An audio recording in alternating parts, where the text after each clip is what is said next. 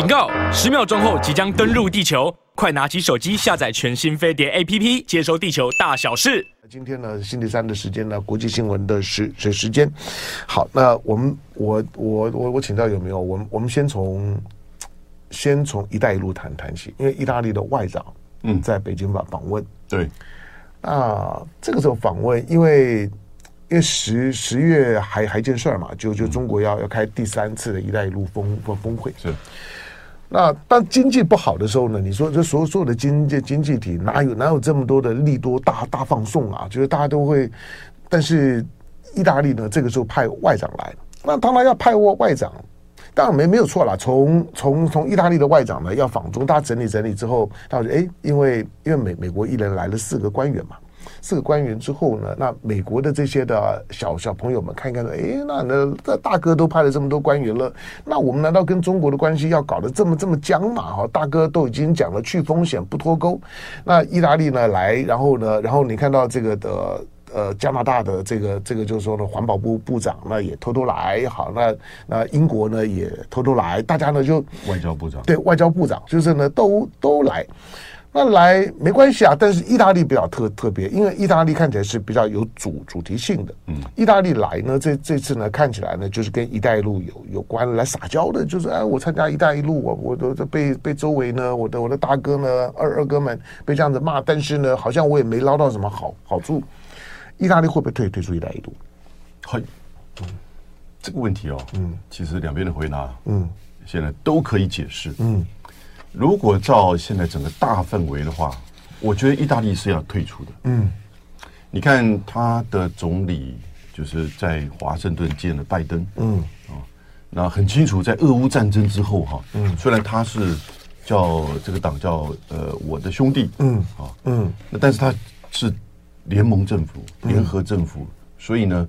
他其实内部有很多的利益，利益的利益代表了后面不同的金主跟这个支持者，所以最明显的感受就是在俄乌战争上面，他采取的其实完全的靠向，嗯，这个美国，嗯，我觉得甚至比法国、德国啊，还要更激进，嗯。啊，那虽然没有像波兰或者是立陶宛这样子方式，但是呢，很清楚他靠向美国，那这个是一个在大格局上面那。总理又去见了拜登，所以副总理去中国大陆，也就是说，可能是先去做沟通，嗯啊，必须要可能退出啊。那这样子的一个作为，当然也在年底符合，就是拜登呃特别针对俄乌战争啊以及中美对抗，因为年底会有这个 APEC 的会议。那在这个之前呢，他之前或之后，他就要意大利就要决定，意大利这个象征的 G7 当中唯一跟中国有签“一带一路”的就是这个呃协议书的。那因此，今年又是十一月啊十月份的一带一路的这个峰会，嗯，所以我觉得意大利会在峰会决定这个办了之后啊，他可能会倾向于退出，嗯，但现在有个空间，因为他一直不断的论述说，他的退出理由是，嗯，我们没有任何的获益，我们没有什么赚赚到，对不对？可是中国这边国来讲哦，嗯，是就就是。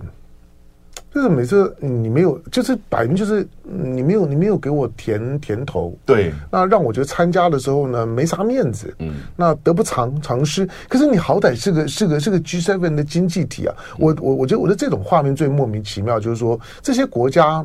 不要说你们心心里面呢、啊，就是供奉的美国的牌位啊，就是总总是让人家感觉到呢，天下无不是的美国哈、这个这个是成语，天下无无不是的美国，就是这这些国家呢，反正什么事情呢，都都是都是奉行的这个宗宗旨。好，但。但这没关系，那你跟美国靠近，你看梅梅洛尼，意大利的现在的总理呢，去美国访问，那个兴高采烈，蹦蹦跳跳，像一只轻快的小小鸟一样。好吧，这个呢，我也能能能理解，大家都不装。那你跟美国的关系呢？美国的第第四舰队呢，现在都已经摆在意大利了，这个呢，大家也不装。我说你好歹是个大国，你难道忘了中国大陆还是一个开发中国家吗？就这些国这些的大国。经济大国在跟中国谈事情的时候，你们总是忘了中国只是个开发中国家，它的人均所得才不过一万两千多美元而已啊！嗯，跟那些大国来讲，其实距离还很远的。那开发中国家就是开发中国家，你要你要你要怎么看呢？你跟他谈的时候，好像是来乞讨一样，我只觉得那个嘴脸就很受不了啊！你这个都是二零一九以前的逻辑了。嗯，好，然后基本上其实现在两大主轴嘛，在欧洲，啊，一个就是俄乌战争嘛，对，一个就是中美对抗。嗯，那二零一九以前的逻辑，其实这些国家参与到亚投行也好，或者是一带一路也好，那其实就就是按照自己国家利益，就你刚才的逻辑。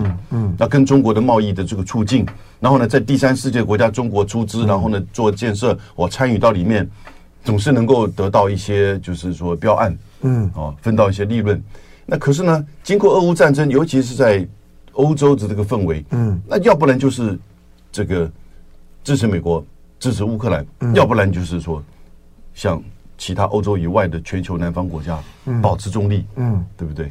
那所以在这个氛围之下，华盛顿很清楚，他不准你再继续留在“一带一路”了。嗯，这是在中美竞争的大格局之下，“一带一路”等于是说到目前为止哦。对西方，在过去不只是美国霸权了，嗯，是从殖民主义到现在，“一带一路”是对西方霸权最大的打脸，嗯，啊，南方国家可以自己本身透过自己的贷款也好，建设也好，嗯，那促进经济，加强贸易，对不对？不再只是依附在你西方的这个这个中心的经济结构里面，那被你的剥削。那当然，这里面就会碰到你贷款可能会有就是这个还款的问题或等等之类。那西方就把你说这是一个贷，就所谓的债务陷阱。那债务陷阱到现在有多少个？你告诉我，是不是？斯里兰卡的对外的外债，中国只有占。大概不到两成，嗯，绝大部分是西方的外债，是日本的，没有错啊，没有错，欠日本的银行的钱。而且而且我要讲到，就是中国的债务啊，绝大部分都是自偿性的债务，嗯嗯，就是它是在自己的债务，它是包裹在呢那个那个那个建设计划里面的，就是随着那个建设计划的推进，那个计划如果成熟了之后，它会自偿的，它就是它它有盈利了之后呢，它再去回回补。所以华盛顿美国不会同意意大利身为 G7 的国家，嗯，哦。强力支持俄乌战争，美方跟乌克兰这一方的 G7 的国家，嗯，还是继续留在“一带一路”，嗯，啊，因为这个是双重，一个是中美对抗，另外一个是你在俄乌战争里到底要选择哪一边，嗯，啊，那但是呢，你又看到意大利不断的在撒娇，你讲的很好，他又觉得说我参加“一带一路”没有什么这个利润啊，没赚了什么东西啊，嗯，所以副总理来，这是最后一个机会了。北京能不能给意大利更多的甜头？嗯，我是很怀疑了。嗯，啊，因为对北京而言呢，现在去争取 G7 的国家意义已经不大了，去争取西方的国家意义也不大。那整体欧洲当然还是很重要。嗯，可是呢，你意大利要去跟法国、跟德国比又不一样。那他现在在金砖的这整个扩充上面，已经从金砖五国到金砖十一国。嗯，中美。正式进入到大国对抗。嗯，八月底的时候，两大事情，一个就是金砖的扩员。嗯，那这代表了全球南方国家，然后要去对抗美国主导的西方的金融秩序。嗯，因为他提出来要求明年峰会前要提出方案。嗯，这十一个国家共同研究本国币合作，还有新的支付系统平台。嗯，这就直接挑战美国美元霸权，挑战而已哈，只是开始，并不代表说美元霸权的终结，这可能还是在这个相当的未来。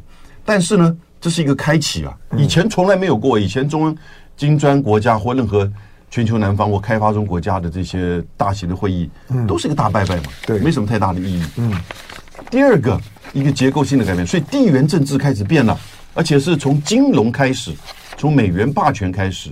也从这个就是地缘的这个板块开始，第二个就是华为这个手机，那这代表什么意思？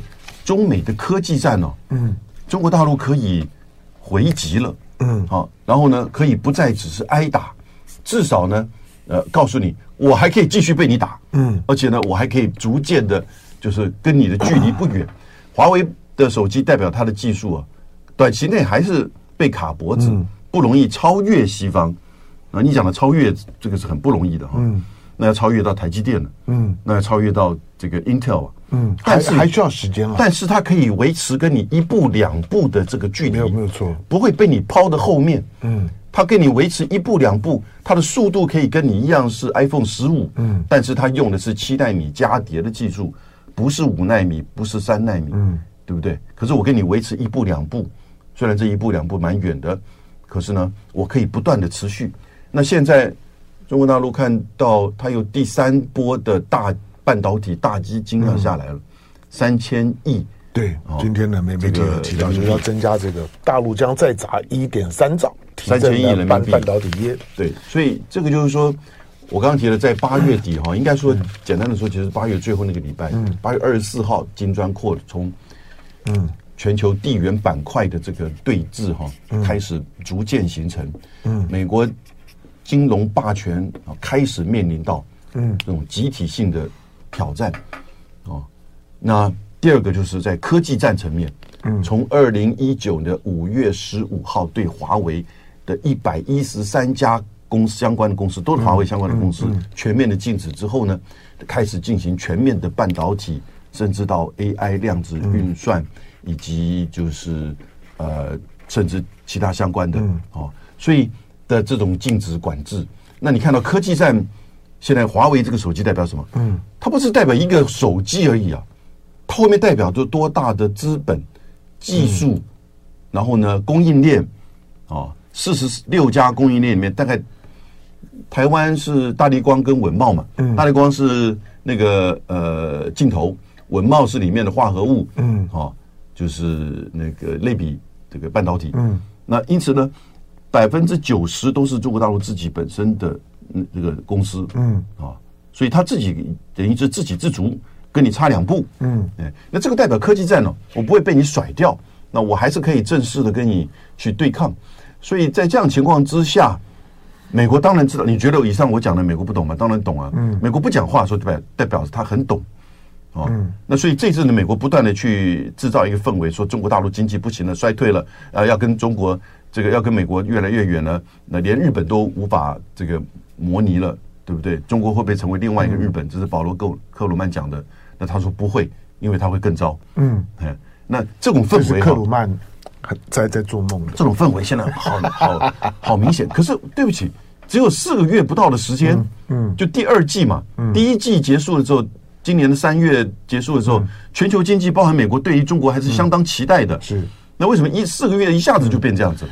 对了，当然这这今年上半年到到现在为止，全球经济都很难预测。来，先进广告，广告回头之后接着跟姚明聊。喂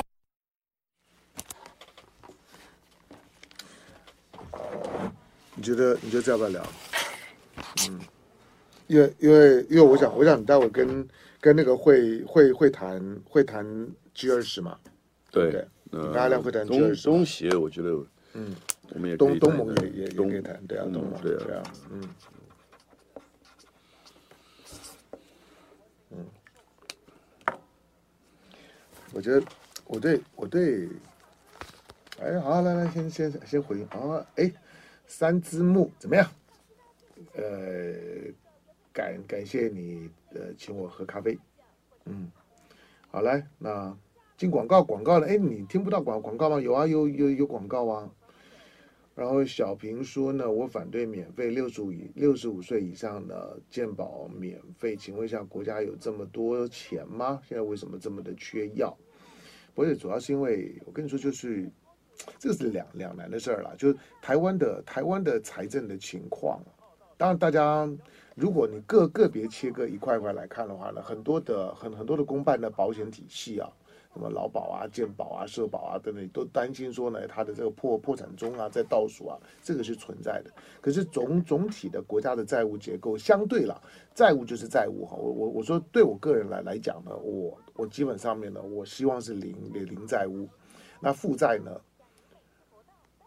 对我来讲，认就算有一毛钱都不是好事情。可是，在国际上面来看啊，在上个世纪的八零年代之后啊，全全球就开始进入到了一个一个举债比比赛，大家好像都都不把债务当当债务。对啊，那那个举债比赛呢，早晚有一天你会觉得会出问题的。好了，八点四十一分五十六秒来。咱们听众不管在哪里呢，都跟大家呢说早安了。三千五百多位的观众呢，在我们的线线上啊，来自坐在我旁边的帅哥呢是杨永明。好，讲意大利的时候呢，我多唠叨两句。我就我讲任何一个一个国国家，特别是西方国家，特别 G7 国家，要去扯扯中美关系啊，呃，扯扯跟中国的关系啊，我觉得都还算了。可是意大利呢，意大利应该。应该不要忘了，就是说在历史上面，在欧洲呢跟中国接触的历史上面，意大利是有一个非常关键的角色，跟跟那个情感的推动力力量。大家知道马可波罗，马可波罗游呃游记是今天所有的西方人对于中国的想象是从马可波罗游游记开始的。嗯，马可波罗游记的原原版。它的原版呢，就英文，也就是说意大利文文版了。意大利文呢，它它的它的翻译起来呢，应该我们马可波罗游记是我们的翻译啦。它的叫叫做叫做叫做几百万几百万几百万，大概翻译就这个样子。它原来的书名几百万几百万，因为因为马可波罗回去了之后呢，在跟大家呢吹中国的时候。他从中国回去了，跟大家吹中国的时候呢，他都说中国讲到中国什么东西呢，都是很多很多很多很很很多人很多钱很多，什么东西都很多，他就是几百万几百万几几百万。所以呢，马可波罗游游记呢是一本呢，就是说是向西方世界呢不断的去吹嘘，而且是一个意大利，他到过中国，不断去说，我到中国之后看到我真吓一跳啊，因为他来的时候呢，其实是在是在宋元之间呐、啊。其实是在中国那个时候，国力不见得最强大，可是最富裕的是时候。好，那马马可波罗是意大利人，你你知道，意大利跟中国不不是只有现在的国与国政，我管你保守派执执政，我我管你的左左翼在执政。你你今天如果到杭州，到杭州的西湖，你去杭州，大家都到西湖去逛一逛嘛。西湖呢，在那些呢，在那游游游湖的时候呢，在一个不太起眼的小角落里面，有一个小雕像。那个小雕像，你看一下，那个小雕像呢是马可波罗的雕像。在中国呀，外国人雕像不不多啊。在西湖边上呢，有这么一个小雕像是马可波罗的雕像，你在网络上面可能可以 Google 得到了。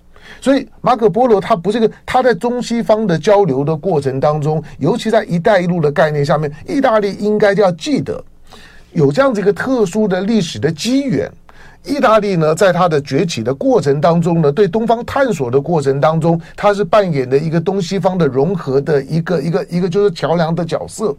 今天你到了威尼斯的机机场，如果如果你去过意大利，意大利呢，因为我我我我开车转转过一一圈了，除了西西西里岛没有机会去之外，我开车转过一一圈。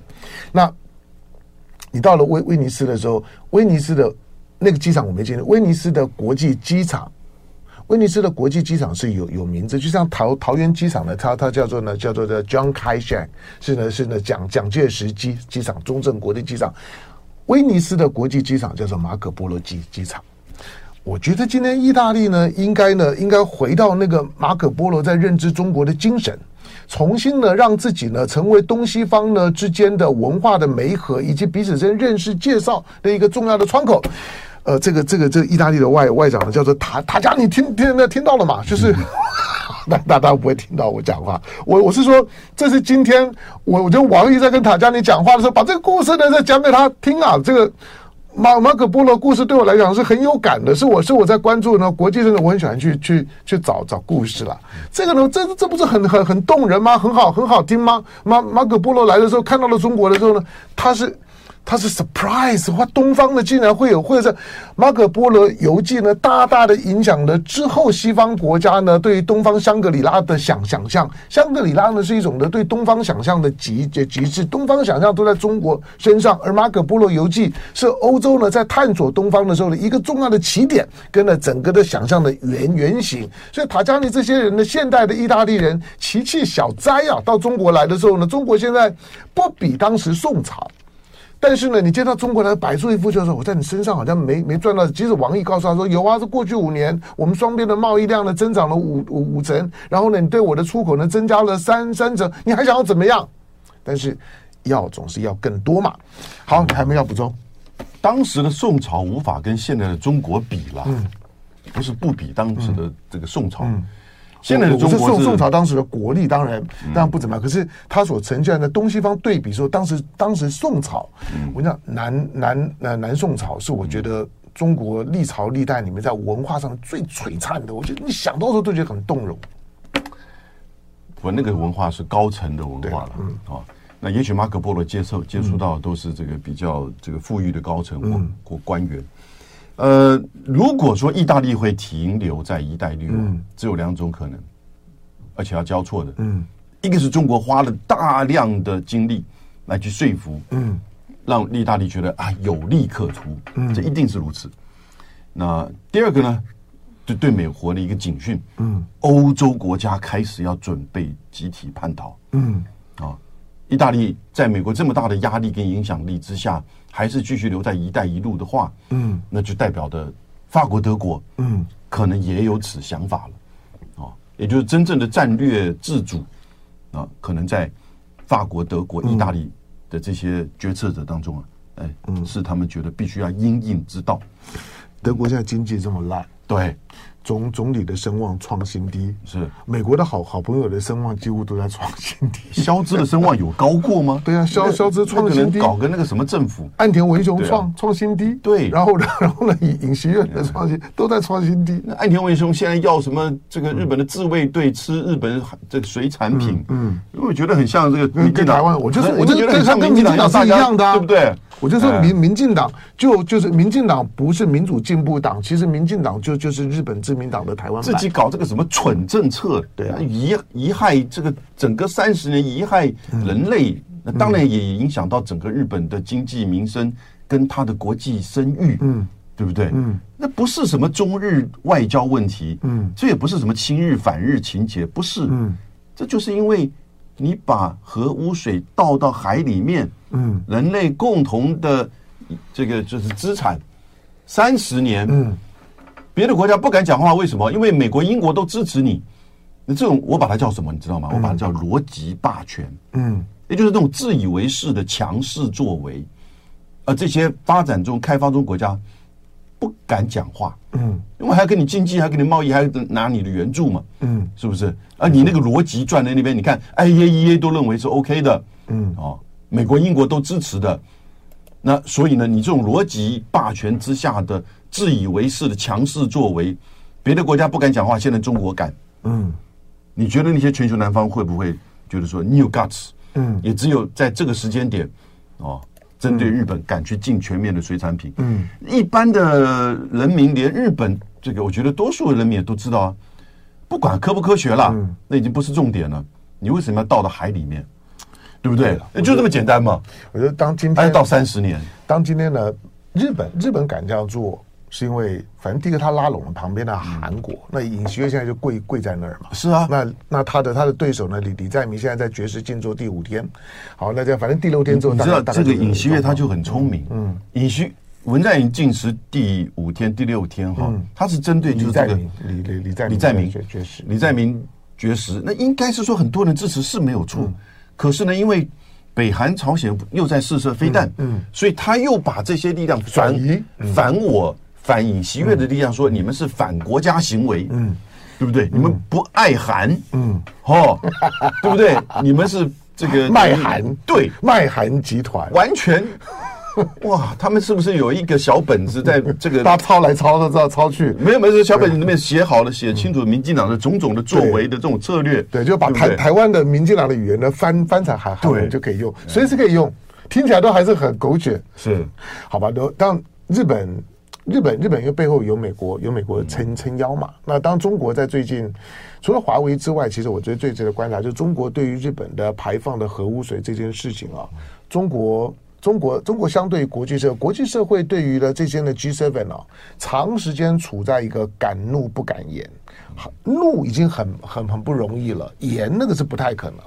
但是呢，中国呢现在呢表现出来就是呢，我既敢怒我又敢言，那觉得那就很麻烦。所以这个呢，这个气氛，中国所所引领的那个气氛。即使中国眼前呢，在道德上面来站在一个道德制高点，但是呢，有点有点孤单的感觉，因为因为底下的国国家，尤其 G7 这种话语权呢，抓在他们的手上。可是这个道德制高点所代表的战略意涵是既敢怒又敢言。打破了国际社会呢，对于这些呢 G7 国家为所欲为，什么事情你说了算？你说这可以吃就可以吃，你说了这这没有毒就就没有毒，我要你干啥呢就干嘛？我说你破坏秩序你就破坏秩秩序，那个呢你说了算的那个时代呢过了，就是中国敢于唱反调，敢怒又敢言呢，这是一个时代的标记啊。好，我们再来看呢 G 二十，嗯，其实，其实我我我我我我再我再卖弄一下，我我大概两两个月前我就已经讲说呢，我我我认为习近平呢可能不会去 G 二十，他真的就不去了。那我我我我不知道他为什么不去了，但是派李强去。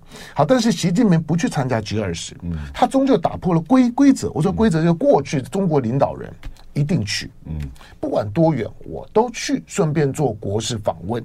他当然有个有个尴尬，就是因为中国的国家领导人。千里迢迢出门的时候呢，大部分都会顺道就做国国事访问。可是我这次到印度，我要干嘛呢？嗯，我到印度，我要我要做国国事访问吗？嗯，跟莫迪实在是没没没那个交情，现在的感觉呢都搞坏了。莫迪前几年还可以千里迢迢呢到武汉去跟那习近平见个面，但现在呢没没有了。但是当习近平真的不参加的时候呢，对 G 二十会有什么影响？他为什么不不参加？那美国又会怎么样？所以现在中国大陆就是你刚刚讲的，敢怒，嗯，也敢言，嗯，还敢不去 这个真真不容易啊，因为不去是个具体的动作，对呀，对呀，对不对？敢怒敢言，嗯，那只不过是进这个日本的水产品，嗯，哦，然后也许这个指出他的不对，呃，但是呢，不去，尤其在这个国际的场合，那就是一个很大的这个姿态，嗯，这个姿态，我觉得不完全只是局限在中印关系，嗯。或者是中美关系，嗯，这当然都是关键。还有第三个我要指出来的，也就是，其实，嗯，在金砖会议之后哈，我觉得全球南方已经有一点串联了，嗯，然后而且开始在密集的要再去加强针对我刚刚讲的，尤其是这个支付体系，嗯。啊，本国币的这个合作，那这个这个是直接挑战美国的主导的金融规则，就我刚刚讲的。逻辑霸权哦，稍微修正一下，叫规则霸权，你就照规则来，但谁定的规则？嗯，我定的规则，美国定的规则。嗯，那现在这个对这个规则的挑战，你就开始在这个这个兴起。那到集团里去，因为金砖国家的这个会议从八月二十四号到现在距离非常近，嗯，很明显是挑战美国的这个霸权。而金砖这个集团体的由来哈，各位要了解，集团体的由来不是什么。啊、呃，开发中国家跟 G7 这些发达国家共同的汇合，变成一个共同讨论新的国际经济金融秩序的场合，不是？它其实是最早是美国叫 G1，嗯，他说了算嘛，对啊。然后到了七零年代，他经济金融撑不下去了，他找了盟邦国家叫 G7，嗯。到了二零零八年第一次开 G20 的领袖峰会的时候呢，也是因为从零七零八的美国整个金融危机。嗯，对不对？然后呢，他觉得 G7 光靠西方国家撑不下去，嗯，要把这些有钱的开发中国家抓来找来，所以基本上 G7、G20 某种程度都是支撑美国规则的国际金融经济秩序的场合。嗯，好，你想想看，在零九年开始，一直到这个疫情之前的举办，二零一九年不就都是如此吗？嗯，那现在中国大陆跟南全球南方国家要另起炉灶了。嗯。我还去你集团里干什么？对不对？而且时间这么近，嗯、我跑到这边另起炉灶，然后时间这么近，告诉你，在这么近的这个时间范围，一跑到去跟你美国见面，跟你大哥报告，嗯，哎，我金砖国家做了什么事？当然不是这个意思了，嗯。所以现在啊，不只是中印关系了，当然这也是中印这个为什么他不太愿意去？因为莫迪不喜欢就是中国嘛，嗯，哦，那也也不会给好脸色。或者是给足够的这个招待，那莫迪现在越来越倾向就是拜登美国，因此整个氛围哈，你就会觉得说，那我到那边去，这个等于是呃，特别在金砖国家会议之后呢，等于是西方国家把，尤其或者是没有莫迪哈，你看莫迪本来不想去金砖会议，没错啊，他把这个脸，他把这个面子要找回来，嗯，哎，然后呢，你在集团体的时候要把你冷淡处理，因此那我就不去，嗯，对不对？我觉得蛮有 guts 的，嗯，好，那当然也是因为中美关系，那中美关系现在走到特别，你看这个华为手机这样发展的时候呢，那虽然说几个部长都来了，四个连续的，可是呢，并没有做任何的重要的突破，反而是不断的还是就是说指责中国，而且现在在唱衰中国。拜登说习近平是独裁者。拜登说：“中国的经济是定时炸弹。”嗯，就这一段时间说的。嗯，那我还不去跟你这个见面呢？那你还是希望谁谁是定时炸弹呢？对呀、啊，你你还希望我在十一月份的 APEC 现在看起来 APEC，嗯，你再做梦一下吧，我就不知道他 APEC 会不会去。嗯，当然，呃，也许会 啊，因为拜登美国哈 啊，一定非常希望习近平来。当然啊，当然，当然。啊，他现在最大的这个重点，我说就是就是九月以后啊，最要的重点就是看习。我想美华盛顿会跟习近平讲，年度大事，我整个面子做给你，对，请你一定要来，年度大大事。就爱点你 UFO。